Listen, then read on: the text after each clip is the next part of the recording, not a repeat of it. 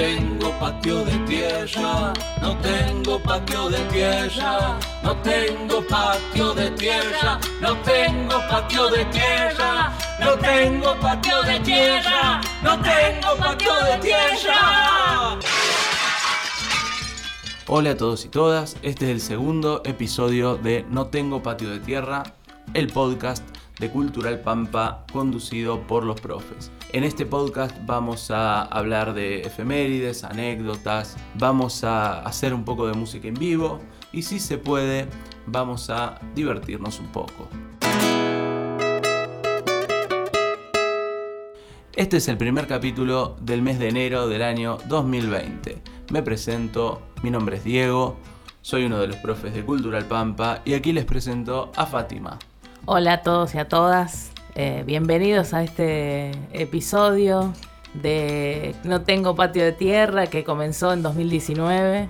Lo hicimos a, destiempo, como ya aclaramos. Quienes no han escuchado el, primer capítulo lo pueden buscar.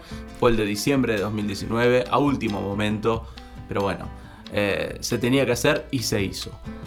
Ahora lo que vamos a hacer es parecido al capítulo anterior. Vamos a hablar de efemérides, de qué pasó en esta primera mitad del mes de enero, eh, qué, fechas podemos recordar y qué personajes de, la música argentina podemos traer al programa. Y también vamos a, a, tener un tema del día, vamos a hablar, así como la vez anterior hablamos de la infancia en el folclore, cómo fue tratada, hoy vamos a hablar también de ese tema, de cómo se ha tratado la infancia de alguna manera en la música que no es folclórica, en la música pop, rock de Argentina, que es muy amplia, muy vasta, por eso no pretendemos abarcarla toda, pero sí vamos a hablar de algunos puntos de vista que compositores eh, de nuestro país han, han dejado para que de alguna manera hoy podamos analizarlo. Vamos a empezar con las efemérides entonces. ¿Se pueden callar, por favor?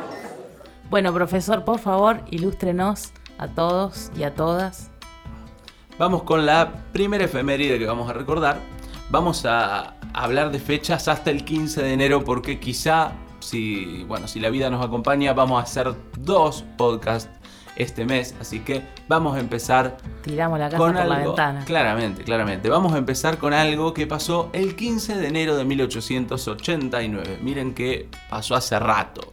Y ese día ¿En qué año, perdón? 1889. Casi no existía nada básicamente.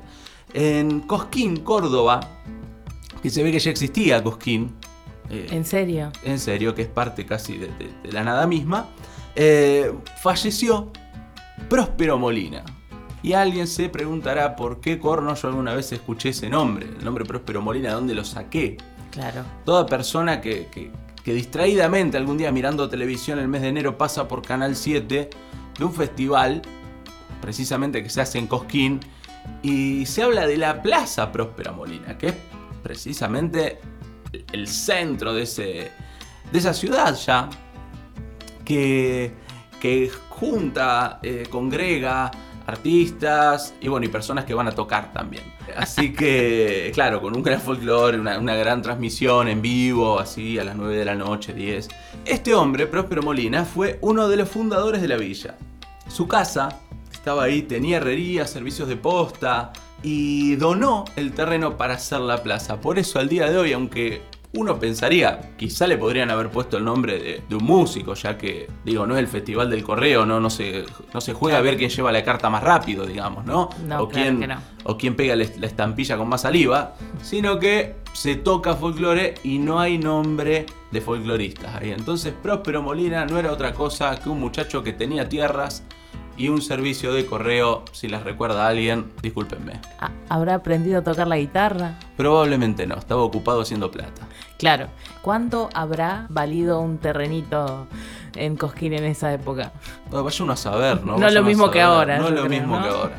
No es lo mismo. De hecho, casi ni se habrá llamado Cosquín en esa época, o Apenitas era el nombre, hacía muy poco tiempo.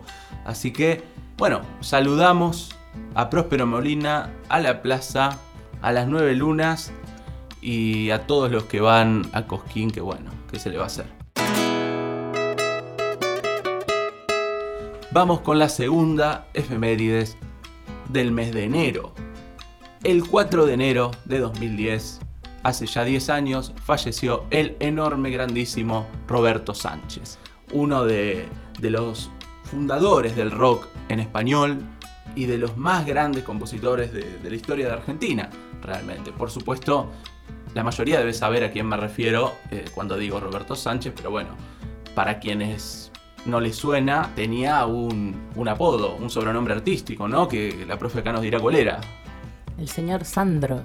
Exactamente, Sandro de América, este hombre que... Sandro de América. Claro, que cantó ese modo de a Elvis Presley, pero en español, y que componía esas canciones, que Trigal y La Piel y qué sé yo, que se volvían locas todas, y bueno, hasta tanto, ¿no? Hasta el último de, de sus cumpleaños, la calle fue cortada por sus, por sus fanáticas, por sus nenas, como les decía, eh, que bueno, se congregaban en la puerta y se la pasaban bailando toda la noche hasta que él abría la puerta, saludaba y dejaba entrar unas cuantas a dar una vuelta por su casa. Todo una cosa extraordinaria, ¿no? Eh, este tema de Sandro como nombre artístico, les, cuento, fue, eh, a diferencia de la mayoría de los artistas, no porque un productor les haya dicho a él, que le dijo, eh, ponete Sandro, bueno. Eh, sino que era el nombre que sus padres le quisieron poner cuando nació. Pero en el registro civil eh, no lo dejaron anotar de esa manera. Era muy común eso antes, que el empleado o la empleada o quien estuviera en el registro civil tenía bastante injerencia con los nombres, que decía, no, este nombre sí, este nombre no. Bueno, en este caso no lo dejaron a los padres de este muchacho ponerle Sandro y el tipo se las arregló para en su carrera llamarse así de todas maneras. El sobrenombre este de gitano que tuvo, Eso le iba a preguntar. ¿no? era nada más que, que un apodo también, porque en realidad de gitano no tenía nada el tipo. Su abuelo se llamaba de apellido Papadopoulos, que, que eso es griego, no es, eh, no es romaní ni mucho menos. Y encima, cuando migra a España, porque bueno, han sido eh, caóticos los principios del, del siglo pasado, eh, cambia su apellido a Ribadula, que es para colmo gallego. Nada que ver, no es Claro. un gitano, pero ni, ni de cerca. Se ve que por ahí, como pasa con tanta gente, alguno, no sé, en un- una presentación, en un programa de radio o algo, le revolvió que era gitano y bueno, el tipo le Y vino le quedó. fantástico. Después hicieron la película, gitano, muchacho, bueno, de esas épocas. Otro dato interesante de Roberto es que en el año 66 fue uno de los músicos que creó la cueva. Uno no lo asocia al rockero más, más under, más pesado, sin embargo, este hombre estuvo en el origen del rock en español, tanto como un Lito Nevia, como un Morris, como los de Box Day. Él estaba en eso a pesar de que vendía otra imagen, porque hacía películas, le pedía a las chicas que se subieran a, su moto y, y cosas así. Eh, con respecto, ahora sí podemos ir un poco más ¿no? a, a su vida personal. Roberto cuidaba mucho su privacidad. Él siempre decía, yo vendo la piel de Sandro, pero si encima vendo la piel de Roberto Sánchez, ¿qué hago? ¿Qué me queda? Usted, profe, sabrá que no es normal conocer de la vida privada de este hombre como, como de muchas otras personas. Totalmente. Que, que cada 15 días sale un escándalo, explota todo en un despiole, que se sabe que, con, de qué lado se acuesta, con quién anda, con quién no. Este hombre ha sido muy cuidadoso a lo largo de toda su vida. Bueno, tuvo suerte que no existían las redes sociales también. Claramente, claramente pudo hacer algo que hoy sería imposible realmente, que Realmente. es eh, preservarse, preservarse de esa, de esa locura, de esa eh, enorme ebullición que generaba en el público. Fue realmente uno de, de los músicos que más discos grabó, grabó 52 álbumes originales y vendió más de 8 millones de copias, así que imagínense si alguien hoy lograra semejante éxito, no podría pero caminar media cuadra solo, porque lo, lo volverían loco, ¿no? Ha sido tema de, de conversación, de programas, de esos que la gente mala que, que hace televisión trata de meterse, qué secretos esto, que el lado oscuro de no sé quién, Claro. y todo eso. Han hecho miles de programas y le han inventado novias, hijos, toda una, sarta de, de- locuras que, que, bueno, al final no se han comprobado. Solamente este hombre estuvo casado al principio con, eh, con Julia Adela Viciani. Eh, y fíjense qué gesto, ¿no? Surgieron en el año 73, hace tanto tiempo. Surgieron rumores de boda cuando el cantante le envió unos papeles de casamiento desde México como propuesta. Papeles O sea, de casamiento. Papeles de casamiento. Fíjense, como antes no existía el divorcio vincular acá en Argentina, estaba esta idea de que había gente que se quería y se iba a casar a México. De vuelta. Ajá. Porque acá no se podía divorciar, entonces quedaban como separados. y, como no se divorciaban, no se podían volver a casar. ¿no? Claro. Entonces fíjense qué gesto. La verdad, Julia, Adela, un buen día. Tocan timbre, correo argentino abre y papeles de casamiento de Sandro desde México. Así que uno que anda creyendo que, sacar a comer la novia es un gran gesto, ríanse, ahí tienen. Luego de eso pasan muchos años y, tiene una relación con una persona conocida, con, que era la ex esposa de, de Olmedo, del humorista. Que, que bueno, él también trató de preservarla hasta que aparece un personaje también muy conocido, una cantante, que todos o casi todos tenemos alguna idea de quién es, más allá de que en la década del 90 enfundó toda la guita que pudo, rajó a Miami y no volvió más, que se llama eh, María Marta Serralima. Que es una cosa tremenda porque esta mujer era señalada como la tercera en discordia, que es, es- es Ajá. algo, ¿no? Que uno, ahí viene la tercera en discordia, ¿no? Y, y claro, porque Roberto se se consideraba muy amigo de, de ella, pero, pero bueno, nunca fue que dijo, sí, yo tengo una relación con María Marta, pero, pero ella de hecho se autodenominó la amante secreta. A no decía, soy la amante secreta de Roberto, acá de Sandro. Ella se, se hacía llamar la amante secreta. Imagínense que cuando iba a pedir fiado al almacén, Yo soy la amante Así secreta. decía, la amante secreta debe La- 100 claro, de eso queso, anote, un cuarto de, de galletita eh, express y así, ¿no? En la libreta, Que- no en la libretita. La li- claro, Sí, uno porque ha debido poco. Claro. Y mm, se ha, se ha rumoreado que en una canción que se llama Cosas de la Vida, que la grabaron juntos, dice, ¿cómo olvidar cuando en una reunión rozamos nuestra piel y el mundo se detuvo? La confusión nos invadió a los dos sin poder descifrar qué estaba sucediendo. La verdad que uno ya se podría ir imaginando qué estaba sucediendo, Claro. ¿no? La- hay que estar muy confundido para no darse cuenta de qué pasa en ese momento. Me quedé sin aliento, no podía besarte y en silencio te amé. Reza la letra, ¿no? Qué fuerte, ¿no? Qué Que- fuerte. para estar confundido encima, ¿no? Pobre gente. Luego de eso, aparece una relación que no se sabe si tuvo o no tuvo este hombre con una señora que se llama María Elena Fresta, que era quien se ocupaba del cuidado de, de la madre de él. La mamá de Sandro falleció en el año 92 y bueno, se rumoreó que, que tenía una relación con esta mujer. Hasta que, y esto en palabras de él, aparece un amor de esos que vienen sin aviso. Qué, qué- qué interesante, ¿no? Sí, sí. Uno que ni, es un amor ni, ni, ni nadie avisa encima. Ni bueno. avisa, claro. Este es un amor de esos que viene sin aviso. Eh, así definió su vínculo con Olga Garaventa, que es la que todos ya hemos conocido, que se casó en su casa en 2007. Y, él dijo que Olga lo puso lejos de Sandro y cerca del hombre. Realmente un gran compositor, un gran músico y, y bueno, quizá el primer deconstruido del rock argentino que se ha interesado por, por tener una vida, además de mostrar todo su arte.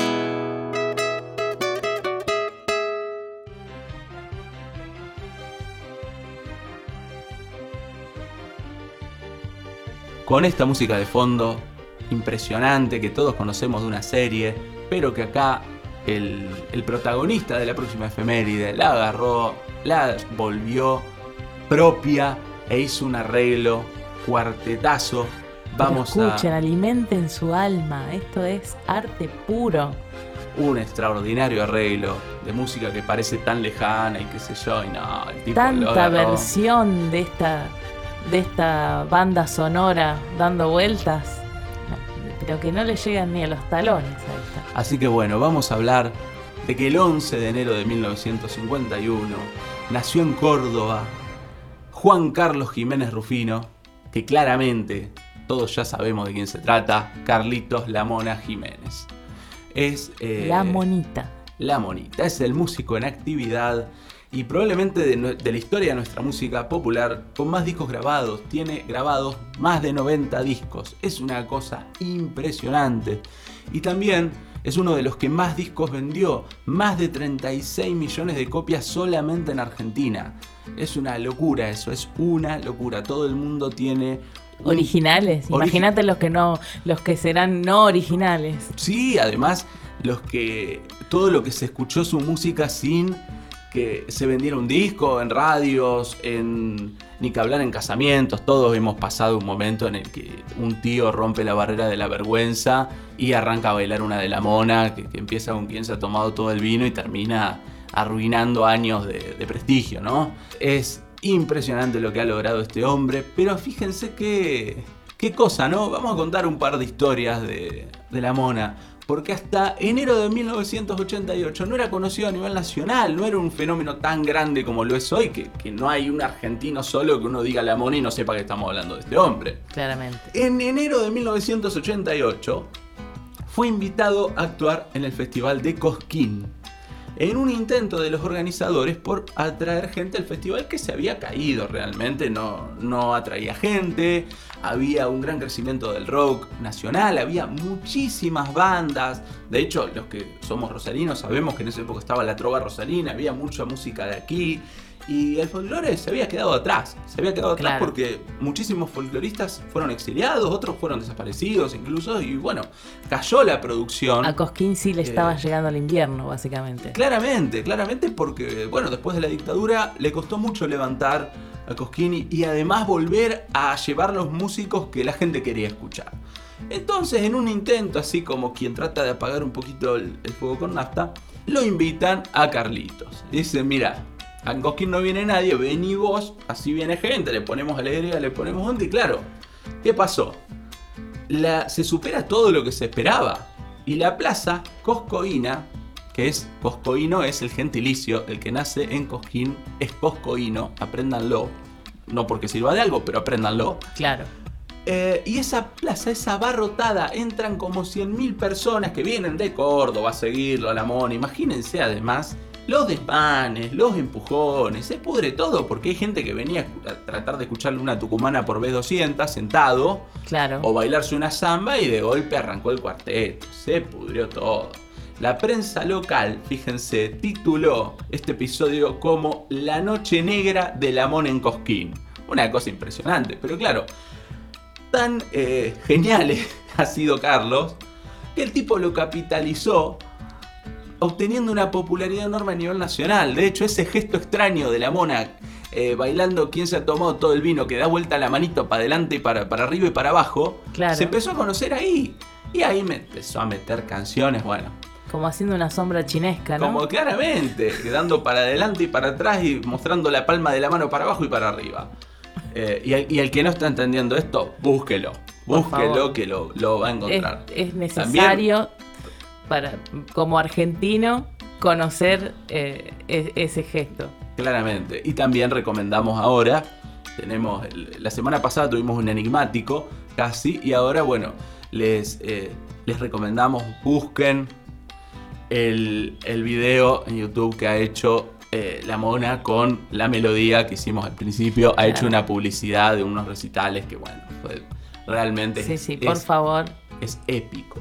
Eh, eh, ni más ni menos. lo que ha logrado. Literalmente. Con ese calor. Hay por que favor. poner la Mona Jiménez, Game of Thrones o algo así. O algo así.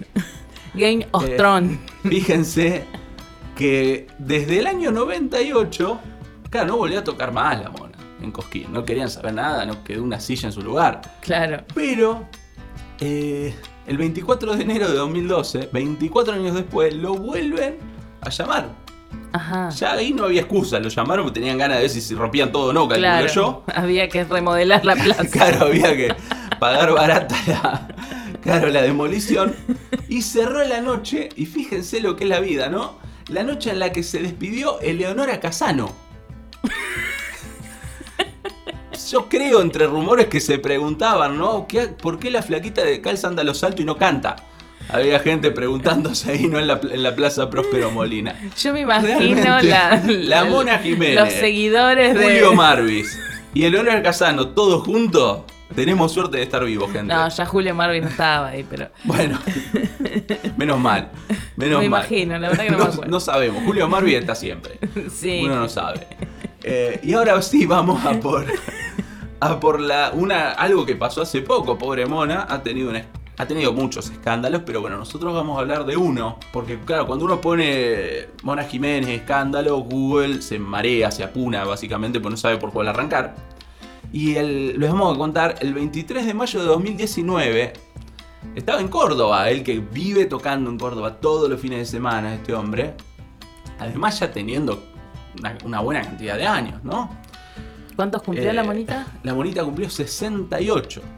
Muy no, bien. perdón, 69, porque estamos en 2020. O- 69. o- para, ¿Los cumplió o va a cumplir? Los cumplió, los cumplió. eh, para cuando salga este podcast, los cumplió. Bien. Así que 69 añitos. Así que el tipo con 68 estaba en un recital en Córdoba. Y en un momento, acá voy a leer una, una crónica que estaba en, en un sitio web. Dice, el recital había comenzado y el cantante decidió frenar en un momento para hacer un pedido. La Mona Jiménez se tomó más de un minuto contando la situación que estaba pasando. A uno de sus bailarines se le había caído el celular y no lo podían encontrar. Ajá. El momento fue filmado y rápidamente eh, se compartió en las redes sociales. Realmente. Se transmitió, el- el- básicamente. Claro, sí, muy, muy. Hay que ser mala gente. Porque estaba bastante bebido, pobre Carlos. Y encima ese calor ahí adentro, los quiero ver a ustedes también. no- Y ¿Usted empieza. está seguro que estaba bebido? A lo, a lo mejor le- tenía una lipotimia, le había bajado la presión, no sabemos. Pero bueno. Y empieza a decir, mi amigo trabaja con el celular y se le cayó. Se le cayó de haber dicho, pero bueno, yo no, no sé hacer eso. ¿Alguien lo tiene en la mano? Em- Comenzó diciendo. Ajá. Luego, extendió el pedido con un tono más elevado. Tráemelo, por favor, así se lo doy. No vas a ganar la vida ni vas a ser millonario. Con el celular él trabaja. Vení, tráemelo. Tráemelo ya, por favor. Bien. Luego, a nadie le estaba diciendo eso, ¿no? Al colectivo le hablaba, ¿no? A la Sí, sí, sociedad. sí. Pero, pero, Eh, pero alguien sabía bien que. Ha- Había uno que se, o se daba por aludido o se hacía el boludo. Una de las Claro. dos.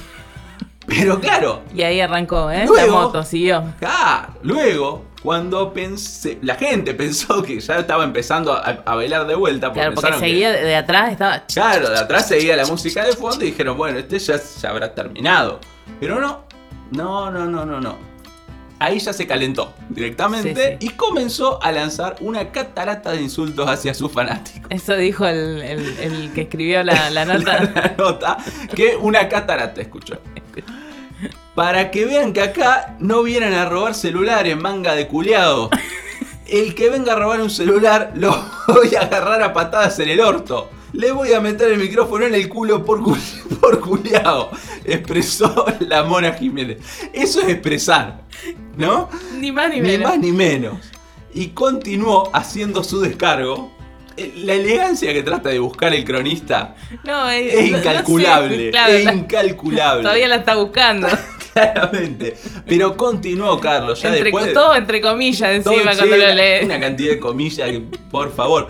Y continuó haciendo su descargo. Acá la gente viene a divertirse. Acá somos todos populares, todos humildes. No somos millonarios, hijos de puta. En ese momento se dio cuenta que el insulto no era lo correcto y pidió perdón. Entonces agregó, bueno, hijos de puta no. Si alguien Todo lo- tiene un límite y la mona lo y- sabe. Y ese es el de- Si alguien lo encuentra en el suelo o lo tiene en la mano y dice, acá lo encontré, me lo trae porque está todo bien. Al amigo se le ha caído el celular, el que lo encuentra me lo trae y se lo devuelvo. ¿Y saben qué pasó después? La gente siguió bailando y él siguió cantando. Y ya está. La verdad, mínimo un aplauso para la mona. Que si llegás, el mejor lugar para perder el celular o que te lo afanen es un baile en el que está cantando Carlito la Mona Jiménez. Somos todos populares. Exactamente, exactamente. Escuchame, no te vas a hacer millonario por afanar un celular, querido. Así que bueno, nos despedimos de Carlitos La Mona Jiménez y le deseamos que tenga un excelente cumpleaños. Ahora sí, vamos a por la cuarta y última efemérides del capítulo de hoy. El 6 de enero de 1954 nació en Hurlingham, provincia de Buenos Aires, Diego Arnedo, quien es bajista de Divididos y en la década del 80 fue también, por supuesto, bajista de Sumo. Se comenta que eh, este muchacho fue, que ya es un muchacho grande, fue introducido al mundo de la música por su padre, Mario Arnedo Gallo, quien le enseñó eh, su, su instrumento de preferencia, el bombo legüero, porque bueno, era, era folclorista este hombre, era compositor, era santiagueño y compuso con grandes personalidades de la historia de nuestra música, como Hamlet Lima Quintana, los hermanos Ábalos y Armando Tejada Gómez. Entre sus composiciones. Hay zambas conocidas como la Amanecida, una que se llama Salavina, y una chacarera que se llama La Flor Azul, que la mayoría de nosotros conocemos y que hace que algunos fanáticos de Divididos eh, digan que les gusta el folclore hasta que se ponen a escucharlo, realmente. Bueno, pero es interesante como el legado del padre de, este muchacho, o no sé si es legado, o su historia con, su padre, digamos, hace que, esta banda eh, haga no solo canciones, no, no hace solamente La Flor Azul, sino que hace tiene un par de canciones en su repertorio de, folclore y, bueno, tenemos dentro del rock algunos iniciados en el folclore gracias a, Divididos. No es menor. Sí, sí, y, un folclore muy a su estilo, muy a su manera. No es precisamente los cuatro de Córdoba lo que uno escucha. No, pero cuando lo hacen, lo hacen con, instrumentos. No, mezclan. O sea, el, baterista se calza el bombo en, el hombro y, y, digamos, y, no, y no usan, digamos, y, lleva, invitan a algún guitarrero, a algún músico y lo hacen con formato llamémosle tradicional, digamos, guitarra, bombo, violín. Lo he, lo escuchado en ese modo. Sinceramente tampoco soy de, ir a, todos los recitales de Divididos ni a todos los recitales de casi nada, pero, pero sí lo, lo, he percibido así, digamos. Hacen algunos temas más norteños también, con, con sicus, quena, charango, digamos, con instrumentación autóctona, digamos. Y convocando gente también, que artistas, ¿no? Que de otra manera les costaría mucho llegar a quizá a Buenos Aires o incluso al público de ellos. ¿no? Sería muy complicado para algunas personas llegar al público de Dividido, que es muy amplio porque tiene muchos años. Tiene como más de 25 años la banda.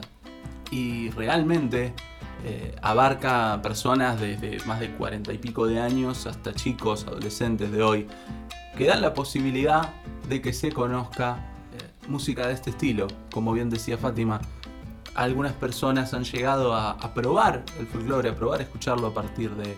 Y a probar tocarlo. A mí me han pedido más de una, de una vez. Enseñame a tocar una chacarera de, divididos que me gusta. Eh, hasta que llegamos a la estrofa que dice Guairamullo y esas cosas que nadie entiende que. Y ahí ya.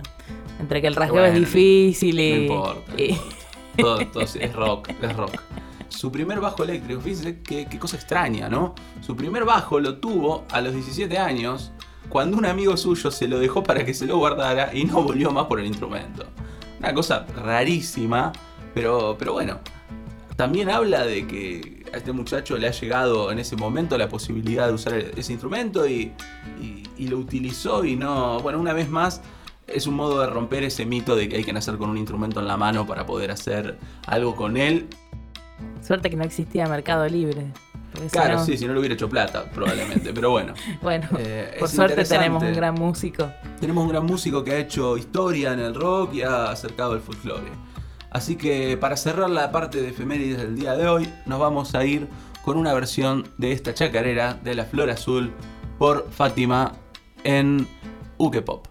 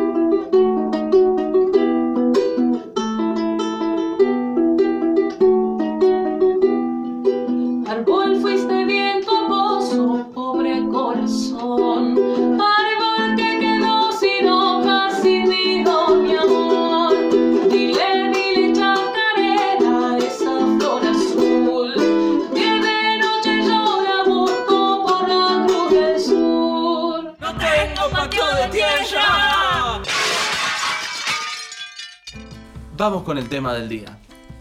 En este segundo episodio vamos a continuar lo que hablamos en nuestro primer encuentro. Hablamos de la infancia, en ese caso en el folclore. Y hoy vamos a hablar también de esta etapa de la vida, cómo ha sido tratada por otras vertientes de la música popular de Argentina.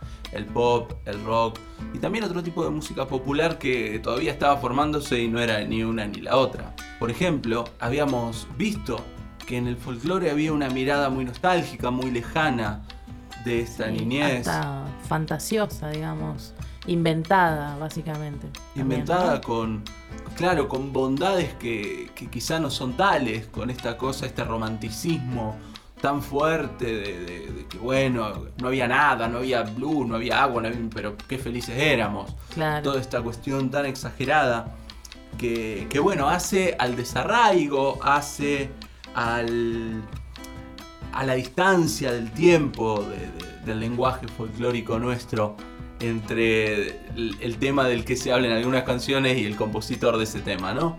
Em, vamos a ver algo de hace mucho tiempo, una canción de un autor uruguayo que se llamó José María Carvajal Bruso, eh, que hace mucho fue grabada por Leonardo Fabio, uno de nuestros grandísimos artistas en su momento cuando cuando entre en nuestras efemérides, por supuesto, vamos a hablar de él.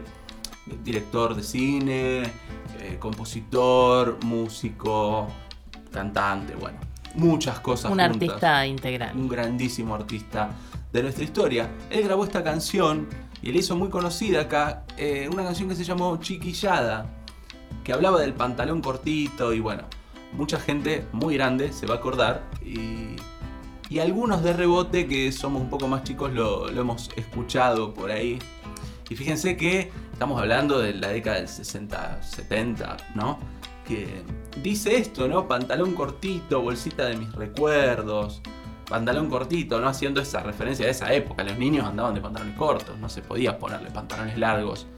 Un frío de morirse y los pibes con los cortos andaban. Porque bueno, era así. No se anima a cantarla, profesor.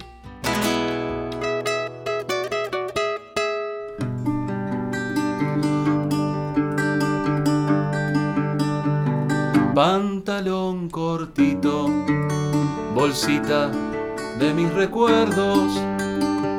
Pantalón cortito, con un solo tirador.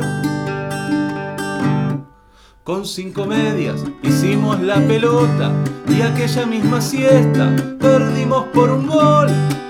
Una perrita que andaba abandonada pasó a ser la mascota del cuadro que ganó. y ahí, claro, mandaba una sonrisa a Leonardo Fabio esa pantalón, decía. Fíjense qué cosa, ¿no? Como acá se está hablando de, de una infancia de juego, de una infancia un poco parecida a, a la del folclore, ¿no? Por una cuestión hasta de época, de edad casi no había una nueva visión de rock argentino, ¿no? era demasiado nueva y demasiado copiada de afuera. Hablaba de rock, nena, nena rock, era una cosa muy extraña. Y entonces los, compositores populares que no necesariamente estaban dentro del folclore, hablaban también con esta nostalgia de chicos que hicieron una pelota y en una siesta, en vez de quedarse durmiendo como obligan al, al chico de un lugar que hace 45 grados a la sombra, ¿no? Que lo mandan a dormir la siesta, básicamente para que no muera de, calor. Y estos chicos jugaban a la pelota, una perrita que estaba abandonada. Fíjense que no es muy claro cómo se llegó con una mezcla de ese lenguaje, también parecido, aunque no nos vamos a meter en eso, pero parecido al tango, que también es muy nostalgioso, muy de antes, de otra época. Esta canción eh, nos habla de una de una infancia feliz, de una infancia. y siempre mirando hacia atrás, ¿no? Sí, claro. En algún momento esa mirada cambia.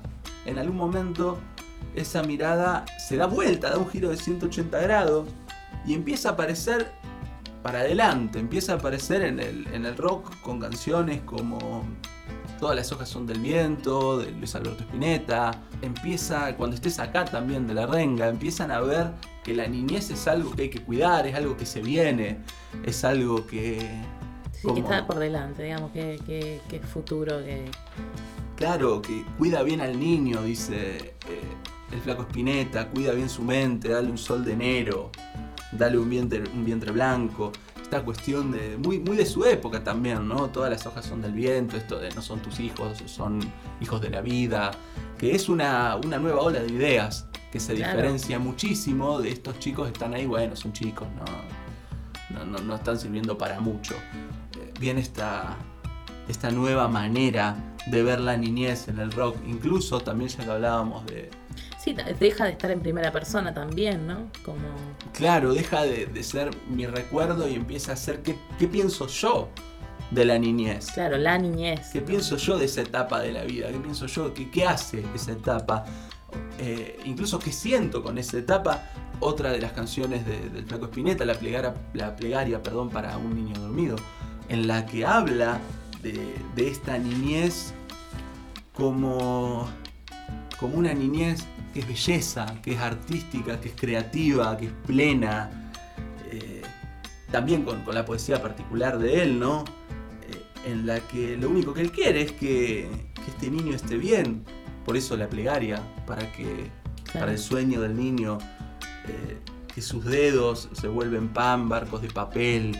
Es, muy diferente a pensar qué felices éramos hace 50 años atrás, ¿no? Esta cosa de quiero que esta niñez transcurra con, felicidad, eh, destruyendo trapos de lustrar, como dice, alejándose de la maldad. Es, realmente impresionante, ¿no? Que este niño se ría. Me parece, eh. perdón, que está bueno no olvidarse también de, de quedándote oyéndote. Claro, también otra canción de Spinetta en la que habla de, de un niño o una niña que todavía no está. En realidad ahora ya con el diario del lunes sabemos que se le dedicó a, a una hija que estaba por nacer y que, bueno, nació obviamente, está hoy, y, que le dice lo que va a tener que hacer. Le dice todo el tiempo, deberás hacer tal cosa, porque bueno, la vida es esto, y si querés ser feliz, vas a tener que hacer esto otro. Y, le explica con un amor inconmensurable este mundo eh, tan eh, distinto que, vivimos hoy, con tanto vértigo, con tanto cambio, eh, casi que le da una bienvenida para decirle yo te voy a proteger, yo te voy a cuidar. Eh, fíjense qué diferencia con un pibe que estaba jugando a la pelota con cinco amigos una siesta, que podría haber pasado absolutamente cualquier cosa. Acá está, se está hablando desde otro lugar, es decir, es lo más importante esta niñez. ¿no?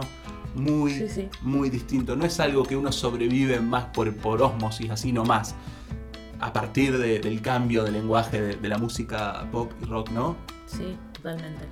Eh, vamos. ¿Cómo, además hay mucha gente ya hablando, que ha hablado ah, de Spinetta, ¿no? Pero eh, la fragilidad, las cosas de las que habla que en estas canciones las encontramos referidas a la niñez, pero que después las trata desde, desde diferentes eh, visiones, ¿no?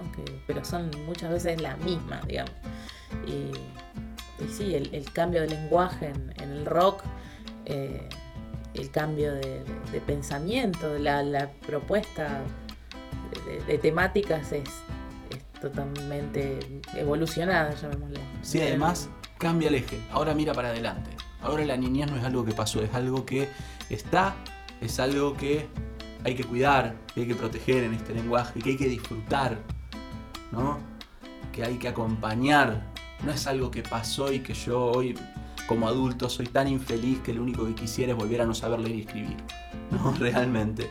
Eh, hay otras canciones, hay miles. En el rock nuestro es tan prolífico que no lo podríamos haber abarcado. Así que vamos a tomar es esto de, lo que de lo que hablamos hoy y no de la niñez en el rock en general, en todo, porque es mucho más amplio. Pero eh, es, interesante como esto que vos decís, ¿no? De, cómo a partir de poder pensarla hacia adelante, eh, también podemos pensar en que eh, eso que por ahí uno está analizando de que se queda en el pasado y que no vuelve más, a partir de, de, deconstruirlo a través de las letras de las canciones y de pensarlo, uno puede también pensar en que hay cosas que podemos conservar y transformar, pero traerlas desde la niñez sin que, sin que se pierdan en algún punto. No sé si me explico. Sí, y disfrutarlas. y disfrutarlas hoy por, precisamente por saber que, que no se perdieron. Claro. No, por saber que no se perdieron. Eh, de hecho, todos los que tocamos, cantamos algo, no hacemos otra cosa que disfrutar lo mismo que disfrutábamos cuando éramos muy chicos. Disfrutamos de, nuestro primer instrumento musical que es la voz, de nuestro cuerpo, porque se toca con el cuerpo, la guitarra, el piano, lo que sea. Claro, se canta. Eh, uno se mueve. Es eh, muy importante volver a esa conexión y aprovechar nuestra música que es tan, tan hermosa y tan prolífica, nuestros compositores. Vamos a otra punta, ¿no? de mucho más reciente esto, que me pareció un ejemplo lindo. Quienes no la conocen, les recomiendo que la escuchen.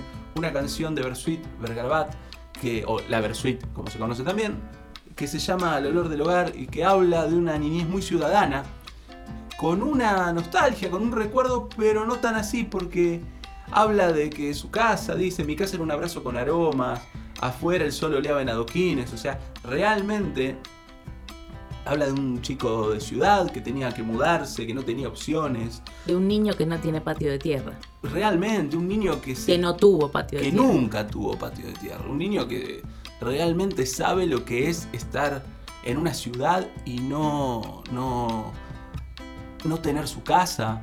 Decir, che, nos vamos a nuestra casa, pero como aquí aclara, y que dice que hablo eh, de esta casa nunca nuestra, porque claro, se mudaba, como le pasa a mucha gente, a muchos nos ha pasado de grandes tener que mudarnos, pero hay niños que crecen en ese ámbito y es interesante porque habla de que jamás podré elogiar a mi pobreza, tan solo es el cristal de mi pasado.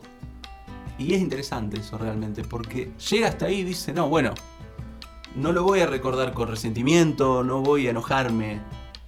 Es un recuerdo en blanco y negro, es un recuerdo lejano, pero, pero bueno, yo ya no estoy ahí. Voy a disfrutar de lo que pude ahí, de lo que no pude también. Pero ya no estoy ahí. Y tampoco quiero estar ahí, ¿no? Tampoco quiero. Es realmente muy profunda esta canción, se las recomiendo. Se llama Al olor del hogar. De la Versuit. De la Versuit. Hacemos un separador y seguimos.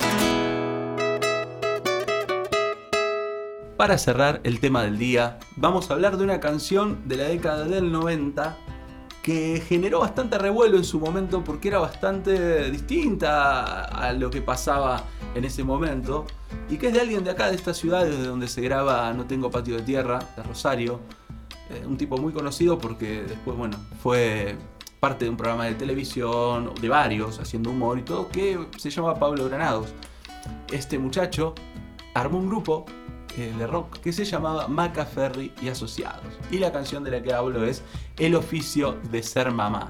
Muchos y muchas se acordarán de esta canción porque fue rarísimo. Realmente hablaba de, de, algo que no se terminaba de entender muy bien a dónde empezaba la metáfora y más en esa época en la que la metáfora quedaba lejos de todo, ¿no? Digo, había la serie más exitosa del momento se llamaba Grande Pa y se trataba de un hombre que era padre y sus hijas le decían Grande Pa. O sea, mucha, metáfora no había. Y claro, vienen estos muchachos y, bueno, Yo me acuerdo, era re chiquita. ¿En qué año fue? Y esta canción salió en el año 91. Claro, no, bueno. casi que no, sé no, vos ya la agarraste habiendo sido publicada y bueno. Claro, yo tenía cuatro en el 91. Claro, yo era, ya era un poquito más grande, tampoco era tan grande, pero eh, recuerdo que todo el mundo la cantaba, la escuchaba, que, bueno, habla de una, una relación que el compositor la pone entre, entre dos niños, ¿no? Eh, que dice, la vi jugando frente a mí con su vestido cuadrillé, cuando dejó caer de golpe su pañal sobre mis pies, y bueno, la mayoría sabe qué es esta canción, si no escúchenla, es un sonido, de los va a hacer volver en el tiempo realmente. Qué buena rima. ¿Cuál de todas? Todas. Todas, sí, sin duda. es toda una rima. Además tiene eh, imágenes hermosas que dice la plastimasa de regalo. ¿Quién no recuerda lo que era una plastimasa? Y una manón en cada mano. Los que no saben qué es una manón, búsquenlo. Y la verdad, son demasiado jóvenes. Claro. Muchos sabemos lo que era tener una manón en el recreo. Valía, cotizaba oro eso. Y bueno, esta canción generó, como decía, un revuelo que en el estribillo dice, vamos a hablar con mis papás, vamos a hablar con tus papás, ellos nos tienen que apoyar si nos queremos casar. Y uno dice, che, pero tenían cinco años estos pibes recién, ¿qué pasó acá? Es todo muy extraño. ¿Qué le pasó al compositor? Eh, y esta canción, de una niñez un poco bizarra, porque probablemente el compositor tuvo una idea, le pegó para adelante. Digo, en el mismo disco hay cada canción que es bizarra, buscan, eh, buscan realmente significados con dobles sentidos y, bueno, y cosas así. Entonces, probablemente probaron, les pareció, les gustó y le dieron para adelante sin haber analizado demasiado lo que pasaba. Pero hay gente que eh, es capaz de, bueno, de encontrar profundidad en, un charco al lado del cordón de la, vereda realmente. Claro. Y con tal de hablar es capaz de meter cualquier cosa. Encontramos... No como nosotros. No como nosotros, que, primero advertimos y después empezamos a decir cualquier cosa. Claro. Una fundación juvenil de Colombia que se llama Ikari Yami, que ese nombre que es, no sé qué querrá decir, pero bueno, hizo un análisis de esta canción que la, fuerza de una manera hasta límites incalculables, bueno, realmente. Empiezan contando, la historia se centra en dos niños muy pequeños, Juan Manuel, quien cursa preescolar, y Natalia, que sigue en el jardín de niños. La historia narrada cuenta que iniciaron una relación sentimental, una en donde los dulces y los juguetes jugaban un papel importante dentro del mundo romántico de esta parejita, ¿no? La plastimaza, la mano. Pero claro, todo va bien hasta que. Todo esto lo dice la fundación, ¿eh? Quiero disculparme de, de los dichos estos. Todo va bien, dice, hasta que Juan Manuel le pide la prueba de amor a Natalia. Y aclara, sí, esa que seguramente están imaginando. Se ve que el colombiano imagina cosas. En el arenero de jardín le pide la prueba de amor. A la mierda. Que a la postre termina en un embarazo. A, la le decían, a Natalia le decían la postre. Que termina en un embarazo. Y se refleja, dice acá, su inocencia e ignorancia al describir cómo no sabían interpretar los síntomas del embarazo. Claro, era la idea, eran chicos, ¿no? Eh, porque dice, el problema comenzó después de la prueba de amor, que a cada rato vomitaba y con frecuencia se mareaba. Bueno, sí, la verdad que sobra el análisis, ¿no? Pero bueno, termina, dice. La fundación. Eh, la, fundación sigue hablando acá. Termina con un Juan Manuel decidido a dejarlo todo, sus estudios, sus papás, todo para irse a vivir junto a Natalia y su bebé, pero dejándole a claro a Natalia su nuevo que hacer, que es aprender el duro oficio de ser mamá. Que duro lo ponen ellos. Claro, no dice en la canción. Claro, no, no pone traba, no rima duro. Por lo menos con oficio de ser mamá. Y, y e inmediatamente esta gente derrapa diciendo que eh, aunque en esa época imaginar que un par de niños se convirtieran en padres era poco común, de hecho dice sonaba gracioso en el contexto de la canción, podemos encontrar que esta idea es una realidad de todos los días. Y ahí derraparon. Uh. Y ahí derraparon, se fueron al demonio. Empiezan a hablar del informe regional del desarrollo humano para América Latina. Todo, un despelote. Empiezan a decir a ver, eran, se suponía que tenían 5 años los chicos. Era un chiste la canción. No, no, no. Y aquí empiezan a decir, algunas causas explican esta situación. Dice, primero, padres despreocupados que no fomentan la autoestima en sus hijos. Tremendo, tremendo. Terrible. Padres que no saben cómo abordar los temas de sexualidad. Todos los padres. ¿eh? Que la culpa, la culpa y los reyes son los padres. Bueno, se, ve que habemos, muchos que tenemos suerte. Sistemas educativos que no incorporan de manera adecuada este tipo de temas. Perdón, me estoy poniendo nervioso realmente. Es una locura esto. Se han, se han ido pero al demonio. Medios de comunicación que promueven una sexualidad irresponsable. Eran chicos. Era una canción. claro. Por favor. Pero por Dios. No, realmente esta gente ha delirado pero, aunque les parezca mentira a quienes están escuchando No tengo patio de tierra, no es el peor delirio que hay. Porque aparece una escritora que se llama Erika Ángel. No, pero para darnos un respiro, por favor, porque esto es, mucha eh, información. Es terrible, es terrible. Y todo esto sin que Pablo Granado tenga la menor idea, espero yo. ¿Cómo se juntan la, canción de Pablo Granado con eso? No, es una locura Es una bestialidad, por Dios.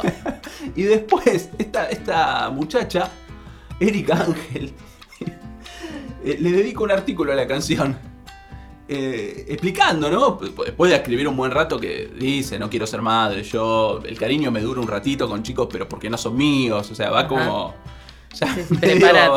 va, preparando el, terreno como para que. Acá mucha, sí, sí, mucho tacto no va a haber. No agarre el nene y le diga, mirá que, te, que hoy te cuida la tía Erika. Olvídate, olvídate, olvídate.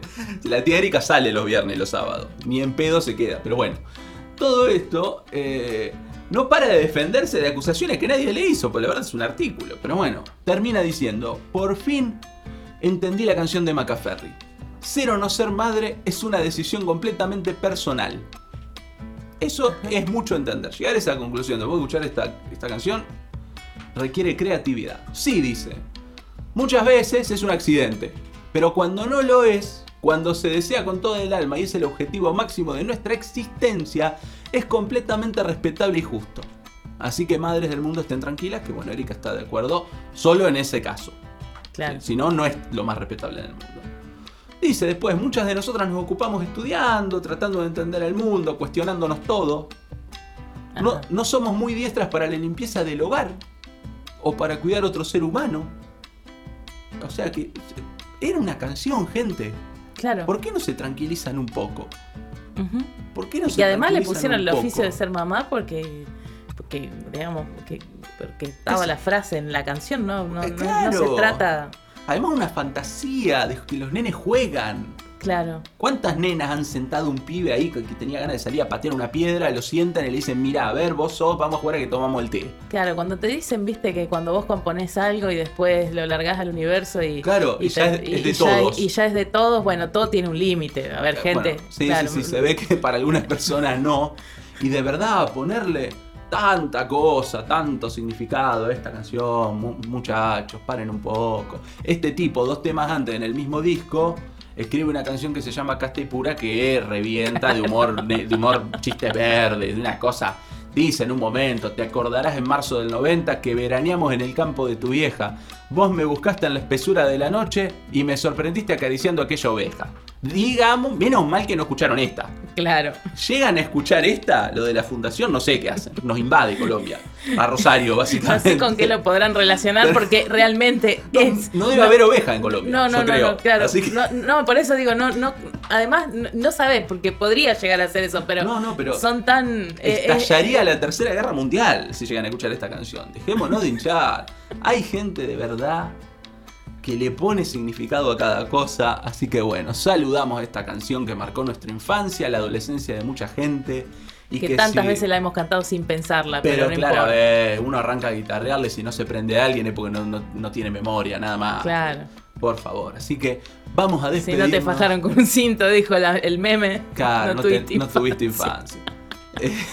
bestialidad total. Bestialidad total, hablando de la niñez. Vamos a despedirnos de este segundo episodio de No Tengo Patio de Tierra, el podcast de Cultural Pampa, con una interpretación de Fátima. ¿De qué canción?